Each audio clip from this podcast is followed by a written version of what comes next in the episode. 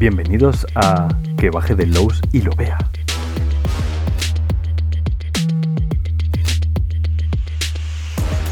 El único podcast que hace programas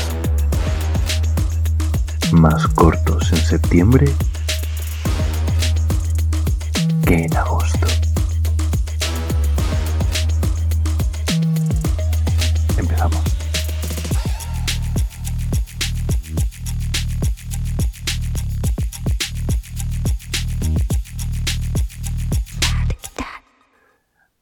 Bueno chicos, alto tostadero. Eh, ya hemos hablado de cazadores de, de cazadores de libros de Londres. Que ya sabéis que se refiere a que los cazadores son de Londres, no los libros, que sí que los libros están por ahí, están en Londres, pero da igual. Si los ha escrito un portugués, pues me vale lo mismo, ¿vale? Vamos a seguir analizando este libro porque tiene mucha enjundia. Em, pero me voy a centrar en una cosa muy muy concreta y no voy a fliparme de más. Este programa es muy cortito. Yo creo que la última vez que dije que el programa era cortito se pasó de la media hora, así que bueno, ahí que eso. Bien, em, ya hemos hablado de los marcos de campaña, ¿no? De que realmente Cazadores de Libros de Londres, además de explicarte muy guaymente cómo funciona eh, Londres, tiene una cosa muy, muy, muy curiosa que es el eh, que, que define una manera diferente de jugar, en el cual los jugadores son miembros todos o son propietarios o de alguna manera tienen que ver con una librería. Y esa librería es de alguna manera la que va a usarse como base de operaciones, como mm, leitmotiv. Va a ser el punto en el que va a desencadenar todo lo demás. Vale, muy bien. ¿Y qué es todo lo demás? Porque para mí es una excusa, ¿no? Quiero decir, al fin y al cabo es un gimmick. Si tú es que yo utilizando palabras aquí, vamos a ver. Un gimmick es una excusa. ¿Vale? Lo que pasa es que con otro nombre. Cuando se habla de un gimmick es algo que tiene una, una idea que, que parece como súper interesante, pero que luego realmente es una excusa para hablar de otra. Eh, en el caso de una narrativa, un gimmick es una cosa más física, ¿no? En plan de, no, es que para poder pasar de aquí tienes que tocar los bongos. Sí, tienes que tocar los bongos en tal, videojuego, pero da igual, es pulsar a la X y ya está, ¿no? Eh, entonces, básicamente, un gimmick es eso, es como una. Eh, un, un punto, un, intermedio entre lo que tú quieres hacer y otra cosa. Es un poco como el, el MacGuffin. El MacGuffin yo creo que sí que os sonará más porque es una herramienta narrativa bastante famosa. el MacGuffin es un chiste. Ojito, ojo que esto es real, eh, esto que voy a contar es real. Eh, un MacGuffin eh, viene de un chiste que dice que estaban en un tren, no me acuerdo si era un inglés o un irlandés o algo así, y uno le dice al otro, ¿qué tienes en la maleta? Y dice, no, tengo un MacGuffin. Dice, ¿para qué es ese MacGuffin? Pues hombre, es para cazar los leones de, Irlanda. Pero si no hay leones en Irlanda. Exacto, gracias al McGuffin. El chiste es malísimo, ¿vale? Y en cualquier caso lo he contado mal.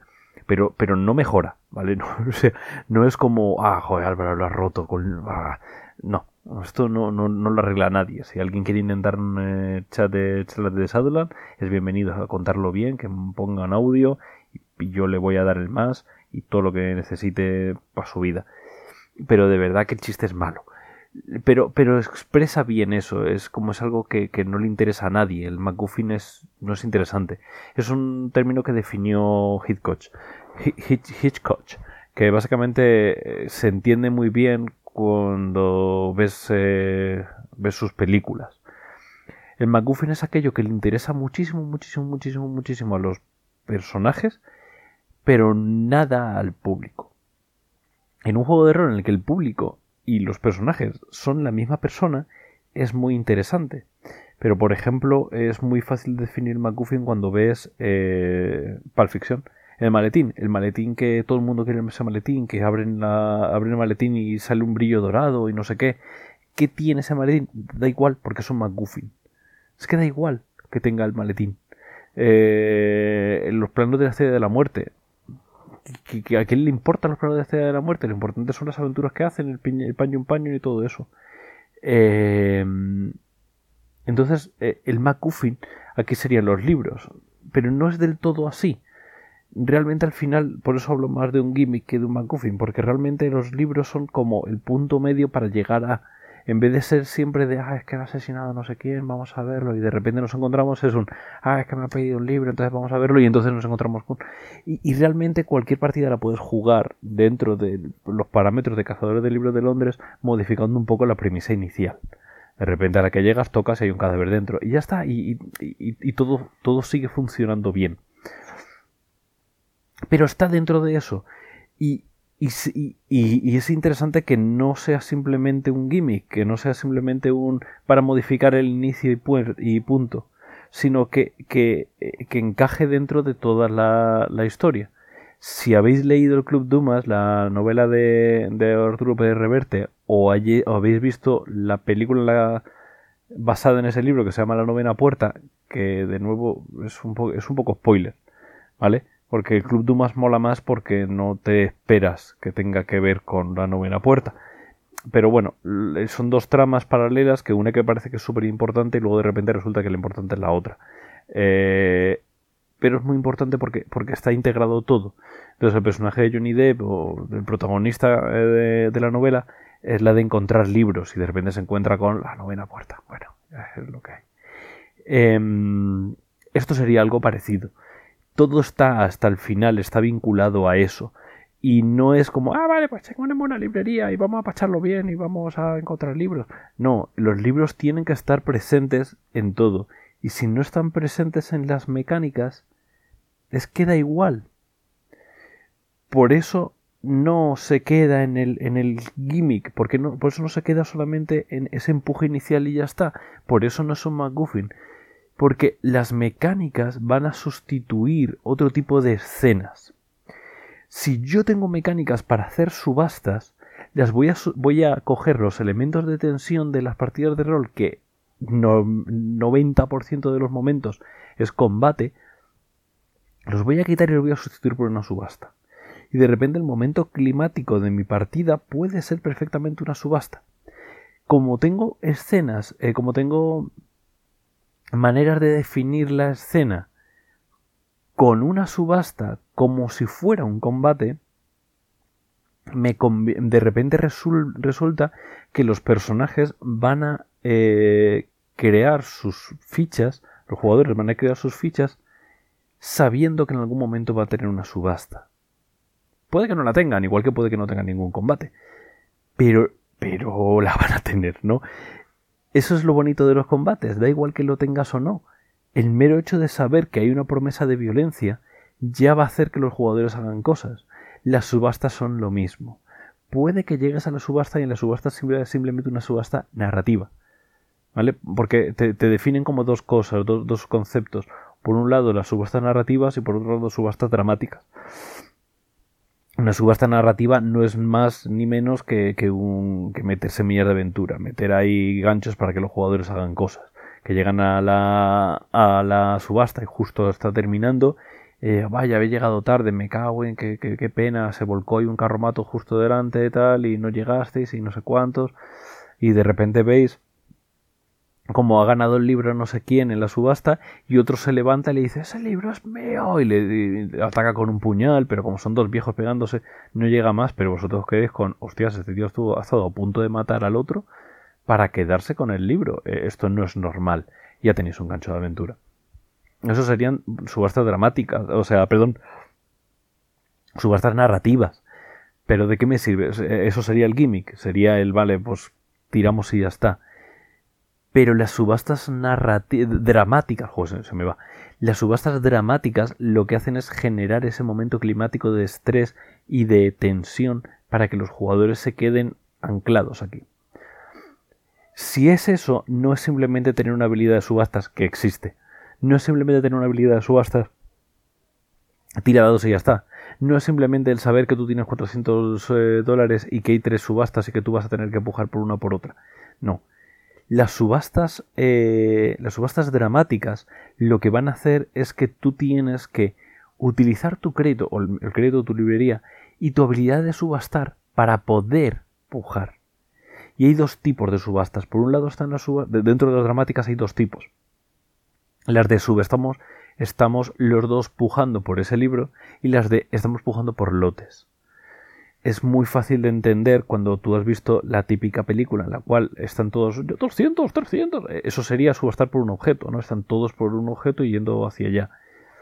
Y luego están las series de estas eh, los realities que abren un, un, un, almacén y de repente en el almacén hay un montón de cosas, no, esto yo no lo voy a subastar porque luego sé que hay otro, entonces no voy a empujar y, y al final todos ganan alguna cosa, pero no es justo el lote que querían, ¿vale? Esos son los dos tipos. Y puedes narrar los dos porque tienes habilidades para ello. Y no solamente tienes habilidades para ello, sino que tienes habilidades complejas. O sea, no es una única mecánica, son un montón de mecánicas que no las vamos a decir todas porque no tiene mucho sentido. Pero hay un montón de mecánicas muy chiquititas que engarzan unas con otras. Piensa en un combate, piensa en un combate en el que hay varias habilidades que se interconectan, ¿no? Tenemos atletismo, tenemos disparo, tenemos escaramuza, tenemos em, primeros auxilios, tenemos... Hay diferentes habilidades que puedes ir utilizando para conseguir que sea emocionante de diferentes maneras.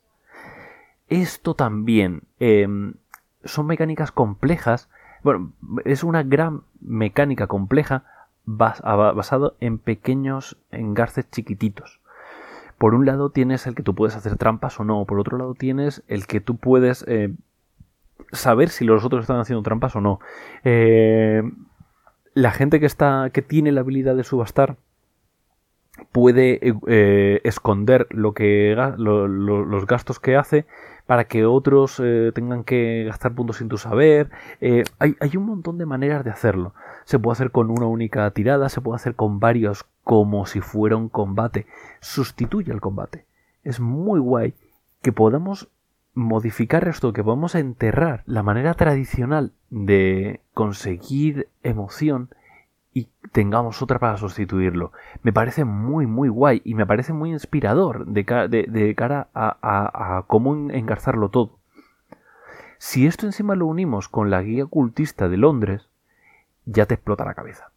Porque luego también tiene otras, otras herramientas que tiene que ver con libros, ¿no? Oye, pues una librería, ¿cómo funciona una biblioteca? Vale, pues para hacer utilizar la habilidad de buscar libros tienes que irte a una biblioteca, si no, no puedes hacerla. O pues una biblioteca privada, pero da igual, tiene que ser una biblioteca, puedes hacer esto, puedes estar, no sé cuánto. Vale, pues gasta un punto para conseguir esto. Eso está bien, está bien que no solamente solo sea el tema de pues me voy a la comisaría e intento ahí seducir a alguien para entrar y colarme y no sé qué y robar una, una prueba sino también tener la, la, biblioteca. Pero no es tan emocionante porque no sustituye un elemento tan intrínseco del juego, del juego de rol como son el combate. Las subastas molan mucho por eso, porque puedes, eh, puedes engarzarlas y puedes convertirlo. Pero lo que hablaba de la guía de ocultista de Londres es que es un libro eh, en primicia, en primicia anuncio que lo vamos a sacar. Es un libro que existe eh, si veis en, las GameCon de este año, eh, Pelgram Press sacó un vídeo de, su, de su stand. Y si, si un poquito por internet y buscáis ese vídeo, vais a encontrar una cosa muy guay. Y es que, que se ven todos los libros de Gamsu que ellos tienen. Y tienen tres libros chiquititos que la tapa es de un color, eh, digo un color porque cada uno tiene un color diferente tiene eh, un, la tapa es como un recuadro de ese color y luego debajo tiene una, ilustración chiquitita. Son libros pequeños, no son libros tipo Igor de rol, de, de pues como Guamatse, como un básico de rol. No es un libro grande, sino que es un libro de bolsillo. Y no se parece a los juegos de rol. Son libros que son handouts. O sea, son libros para que tú se lo des al, a los jugadores y digan, vale, jo, es que quiero buscar información. Toma, búscala. Y dicen, perdón, no, no, no, es que este libro existe. Alguien lo escribió dentro del, del, dentro de Londres, o sea, dentro de, la ambientación del juego. Alguien lo escribió y ahora tú tienes que saber qué pasa. Este libro existe. Este libro existe también en El Rey de Amarillo, existe también en Dream House of, Paris, que sería el siguiente marco de campaña pepino de, Rastro de Chulu. Existe, va a salir también uno igual para la ambientación de Jerusalén, que se llama eh, Aterradora Simetría, si me no recuerdo, algo así.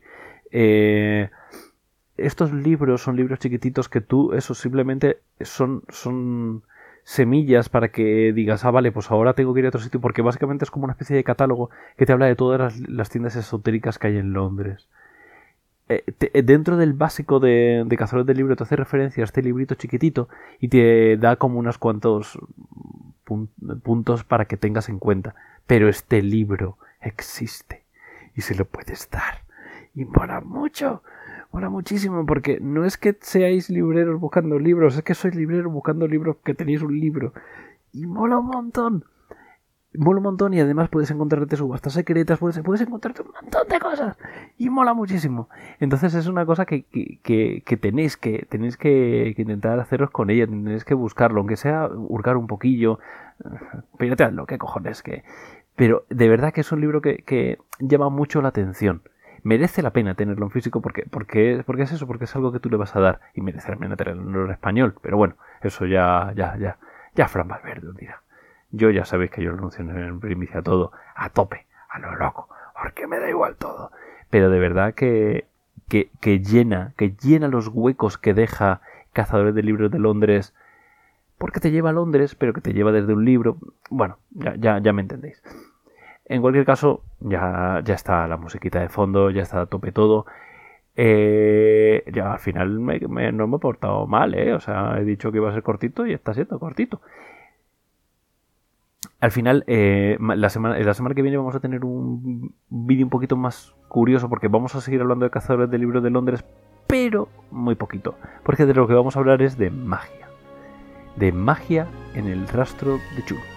No la magia de los mitos, que es interesante, pero de esa ya hablamos en el pasado, sino de la magia idiosincrásica y de diferentes tipos de magia. Sobre todo, ¿qué puñetas es eso de la magia, idiosincrásica que suena a, a cosa rara para decir mientras se toman chupitos? Lo veremos en la semana que viene. Venga, a pasarlo bien.